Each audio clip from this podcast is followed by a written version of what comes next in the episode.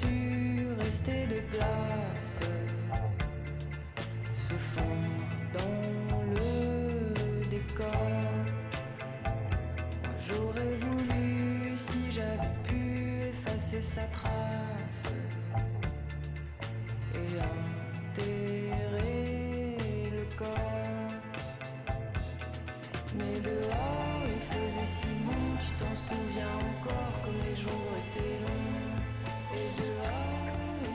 走到院子里面，发现今天风特别大，然后我就想，我直接拿着手机会不会录到太多风的声音，会干扰到这个录音？然后回到办公室，穿上了一件衬衣，我就走了出来。啊，发现这边没有遮挡的东西，我走到一个墙边上，墙边上种了一棵桂花树，桂花树比我长得比我还高，然后，但是它长桂花的地方就在我的鼻子上。然后吸了一口气，一口桂花的香味，真的好香。我就觉得这个场景真的很有趣，我就把它拍了下来。我到时候把这张照片发微博，你应该感觉还挺挺好笑的。我们院子里面有好多桂花树，我一直都觉得桂花的香味特别的亲切和熟悉，因为从小到大一直在在武汉上学嘛，然后学校里面种的最多的，除了那种香樟树之外，就很多都是桂花树。然后到了特定的时期，桂花开的时候，你走在校园的路上就会特别香。然后我不知道这个桂花具体的花期是什么时候，但是每一次好像天气变冷，天气由冷变变热的那个那段过渡期的时候，就是桂花盛开的样子，盛开的时期。每一年，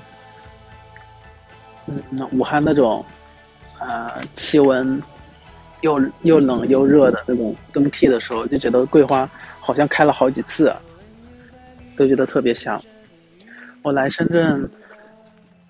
第一次闻到桂花的香味的时候，是在上一个住的地方。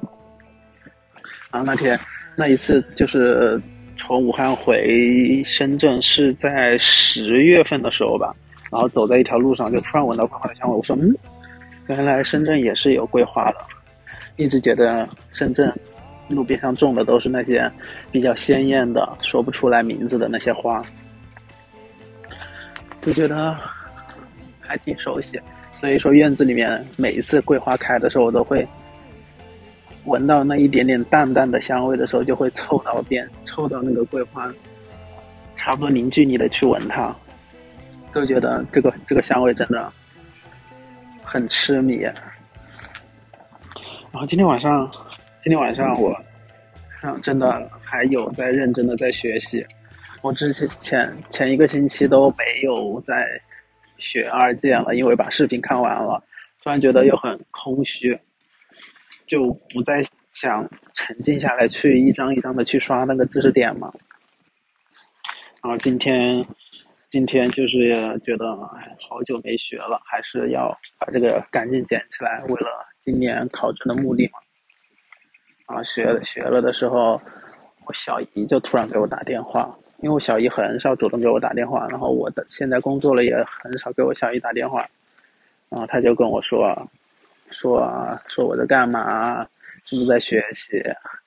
然后每次她给我打电话的时候，刚好我都是在办公室嘛，然后我之前有时候也是在看视频，也会在说我在说我学习，然后我的一个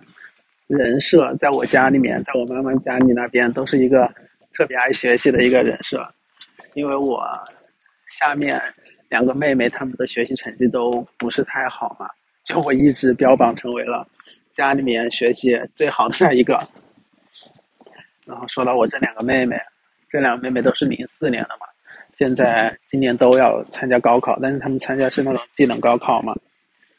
两个妹妹成绩最开始都差不多，都比较烂嘛。但是今年就是我舅舅的那个女儿就会特别主动，感觉她沉下心来就想说好好去考试嘛，就会经常啊、问我一些数学啊、英语上的题，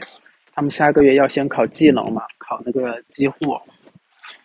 然后我这个舅舅的这个妹妹就经常问我，然后还跟我说她心态很崩溃，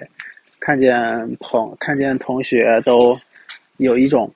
比来比去的那种感觉，然后老师有时候也会区别对待。她考的不好的时候，老师就不理不理睬她；考得好的时候就特别吹捧着她。我就跟他说啊说，嗯，你既然是以以最后这个高考想考一个更高的分数的话。你就少陷入在你这个情绪里面，就不要说是啊，因为老师对你不好啊，或者是同学感觉互相比着学呀，他在学啊，你你你没有学啊，这种比来比去。因为这个阶段好像我不知道是所有人啊，我反正我上高中的时候也经历过类似的嘛，就会你就会一直陷入在。好像你也不会，然后别人好像都会，然后别人也在学。你问别人，别人也不太愿意教你的这种状况嘛。然后老师也是或多或少，不可能一碗水端平，对某些人肯定是有一些偏爱的，这个无可厚非。然后我就跟他说说，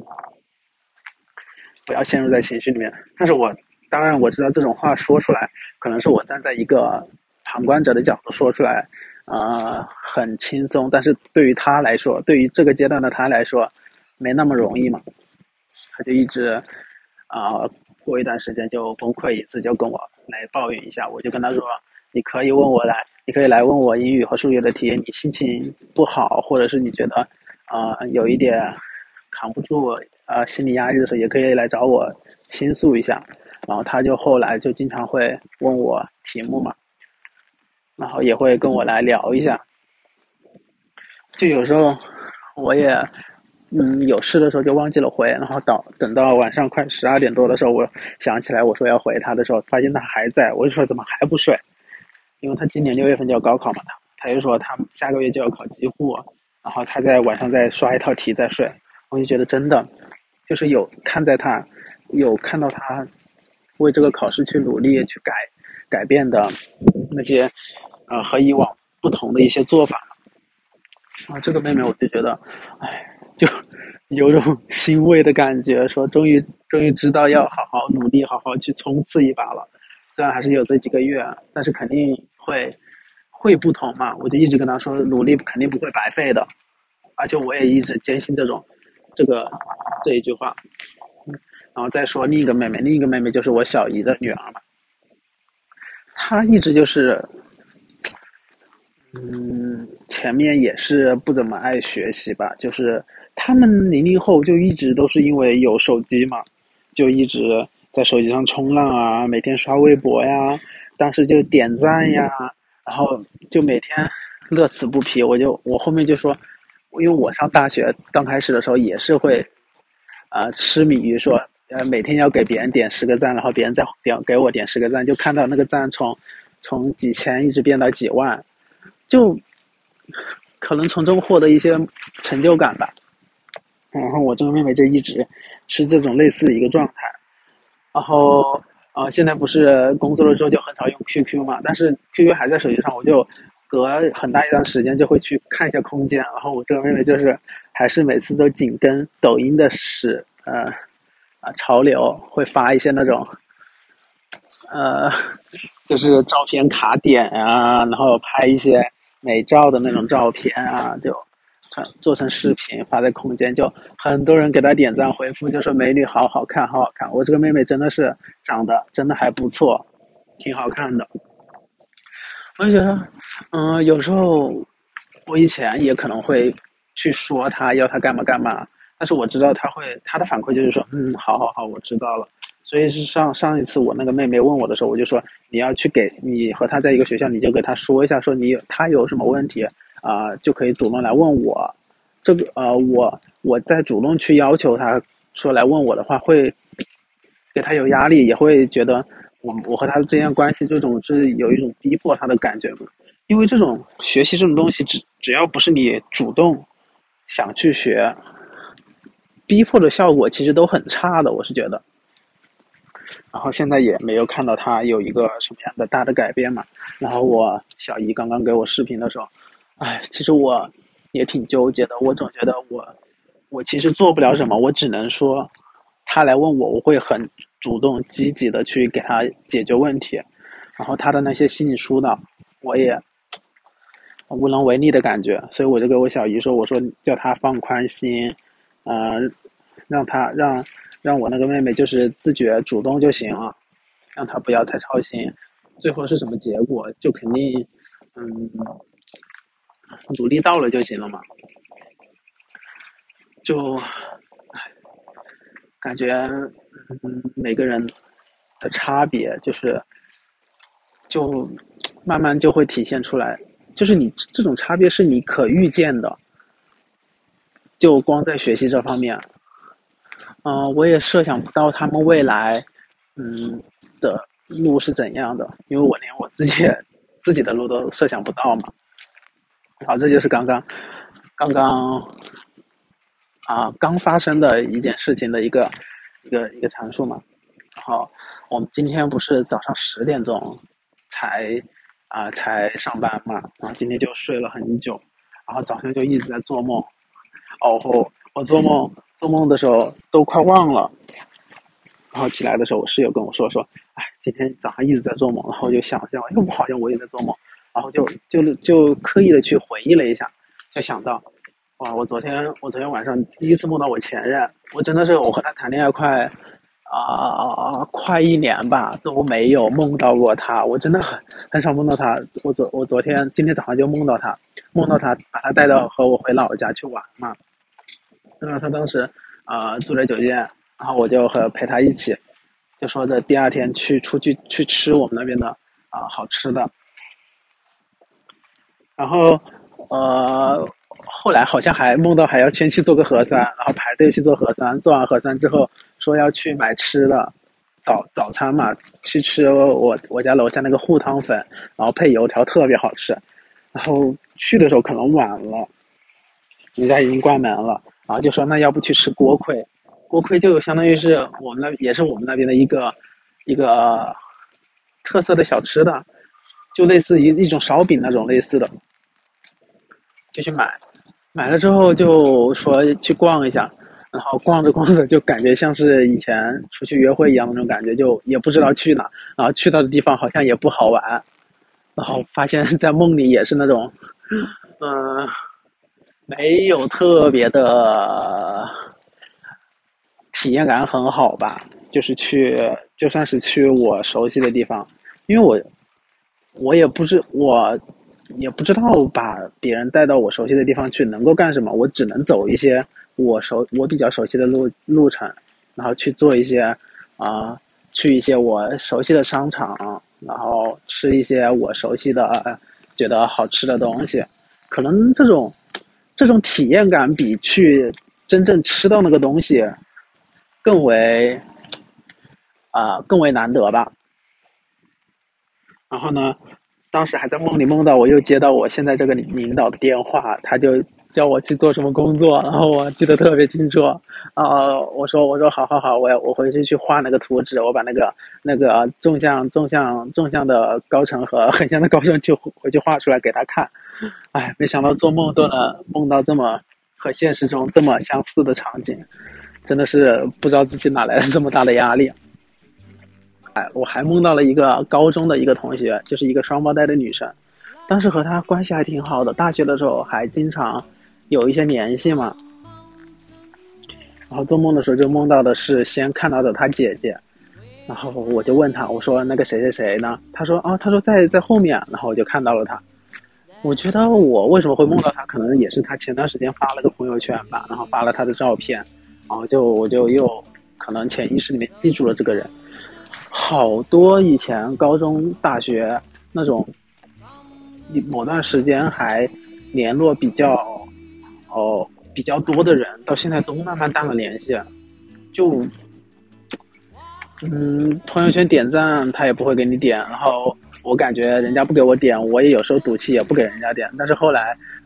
想了一下，再第二次再去刷朋友圈再刷到他的时候，还是会去给人家去点一个赞，因为我总觉得我还。我还算是一个比较念旧的人吧，就只要没有发生过什么特别，啊，特别糟糕的事情的时候，我对这个人总总是抱有一丝啊、好的好的念想的。然后包括啊、包括和我呃我的一个初中同学，一个女生。啊、我和她生日是同一天嘛，然后她也发了一个朋友圈。我们在大学的时候，大一、大二的时候，还会每次主动的会，呃，记住说，啊、这个人和我是同一天生日，会主动的给他说生日快乐。啊，后面越来越就，就慢慢也是这种淡了嘛，也是看到他发了一条朋友圈，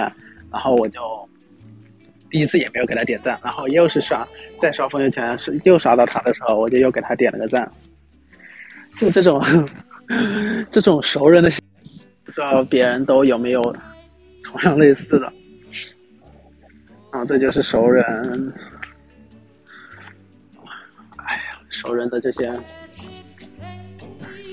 又是有一定的小苦恼吧。我觉得我今天兴致不太高，不知道为啥，是不是学习 学的有点有点疲惫了，然后也感觉做这个播客的啊热情没有那么高了嘛，就感觉好像每天都是分享自己的一些奇奇怪怪的一个一些想法。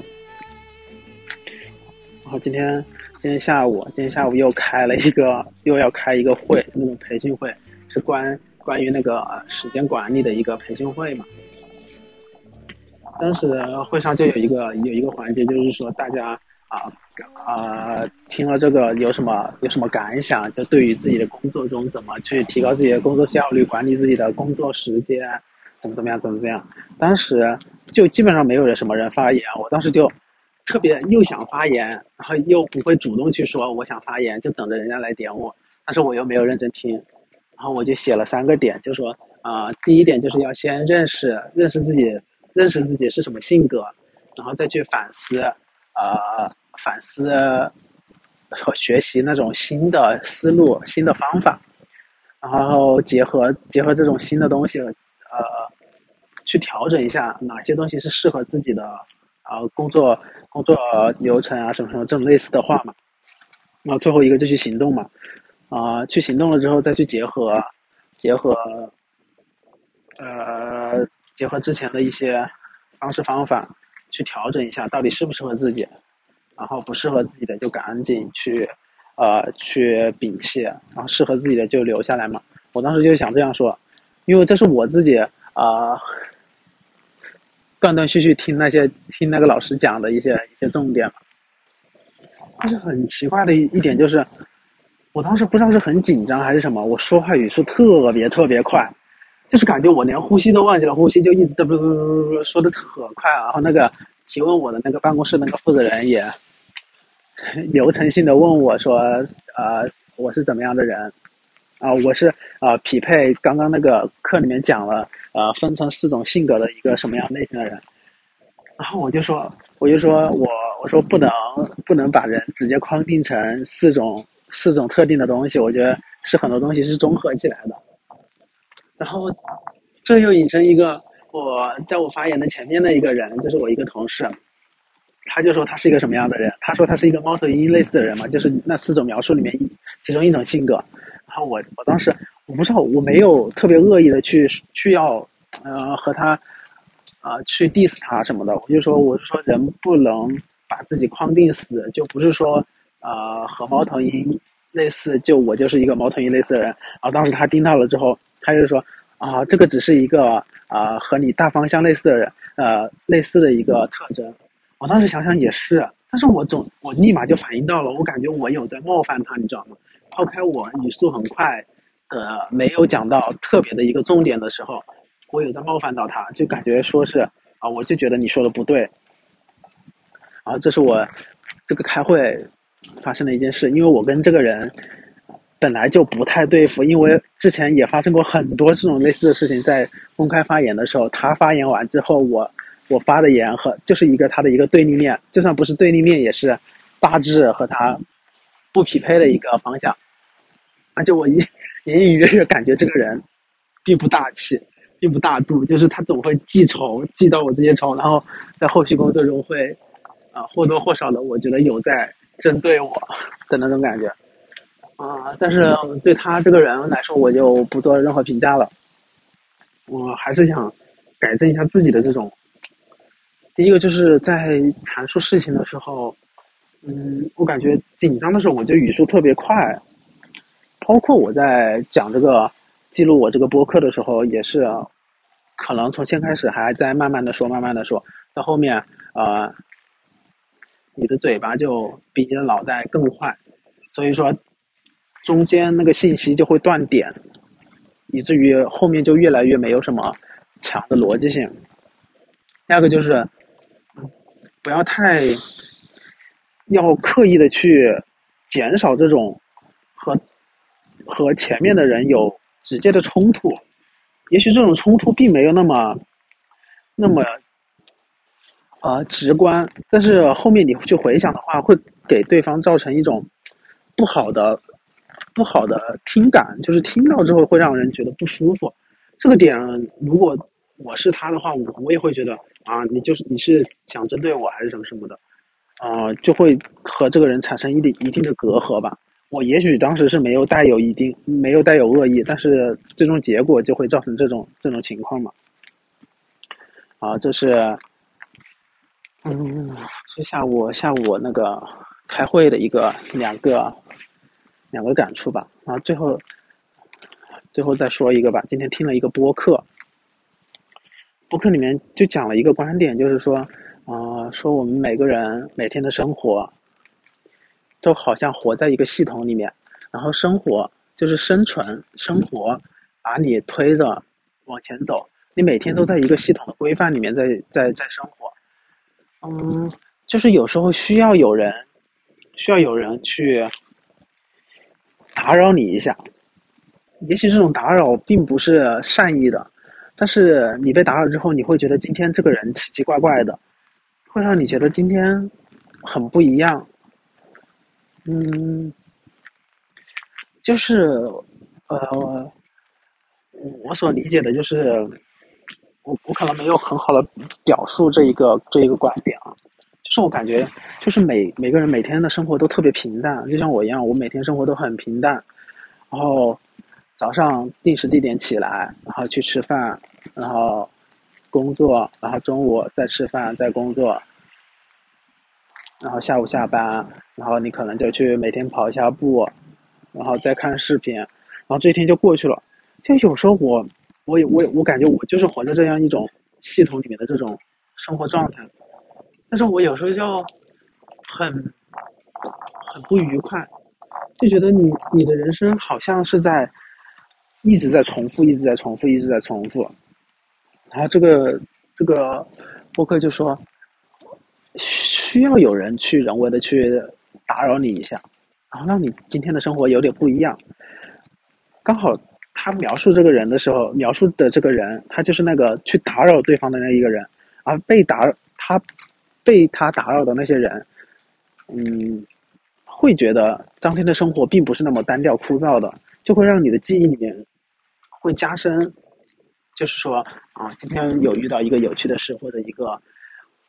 打引号糟糕的事情吧。然后另一个另一个另一个主播就说，他说这个就是生活里面的一些小 bug，这些 bug 也许不是说是那种啊。很难去解决的，而是说突然你电脑上出现一个弹窗，就叮一下，让你有那种叮一下的那种感觉嘛。我觉得这算不算某种意义上的是需要新鲜感的那种感觉？就是你每天的生活，你需要一点新鲜感。嗯，就像你去刷微博，刷微博知道啊哪天吃瓜，你吃瓜的这样一个过程，是不是也是在？寻求那一个小 bug，那一个被盯一下那种感觉。今天无事发生，就觉得好枯燥，好无聊。然后你想通过社交软件去认识新的人，我就一直想说，我其实用社交软件去啊划划人的话，想去认识新人，真的不是说去一定要去追求某种情感。我就觉得跟新的人的认识，就是感觉是两个圈子的互相。互相对冲吧，嗯，你认识了一个新的人，你知道世界上同一个时间点别人在发生着什么，也许，呃，这个新鲜感很快就会过去，但是至少，那个人就好像是你生活中的那个钉的那一下子的感觉，你不再那么枯燥孤单的那种感觉。也许并不是那一个人的效果，而是这个，哎呀，我也不知道这个这个具体怎么说了。我可能还没有太能够体会到这个被盯一下，被陌生人去搭讪，或者说你去主动去搭讪别人，你去做那一个打扰别人的那个人，这种感觉是什么样的？哎呀，好，那今天就先到这吧。今天我发现现在录播课时间越来越长了，自己越来越来越能扯了。我也不知道这是为啥。其实每天也都是这种很无聊的、没有特定主题的东西。哎呀，其实对这个播客，我感觉我的热情也在慢慢的消失。就是你的新鲜感好像永远就停留在前那么几天。但是我的一个最终的想法就是，至少把它坚持下来。因为我好像也没有做过什么很能持久坚持下来的一些事情吧，做到最后都慢慢的放弃了。就算连我自己去讲述这些事情都比较觉得枯燥无聊，那我也要坚持下来。说不定，嗯，这种坚持到最后积少成多了，会有一个质的变化呢。感觉今天就是状态很。不是特别好，现在感觉胸口闷闷的那种感觉。啊，那我就先到这儿了。今天闻到桂花的香味还是挺开心的，首尾呼应一下吧。然后回去再把它剪一下，然后就发出来好了。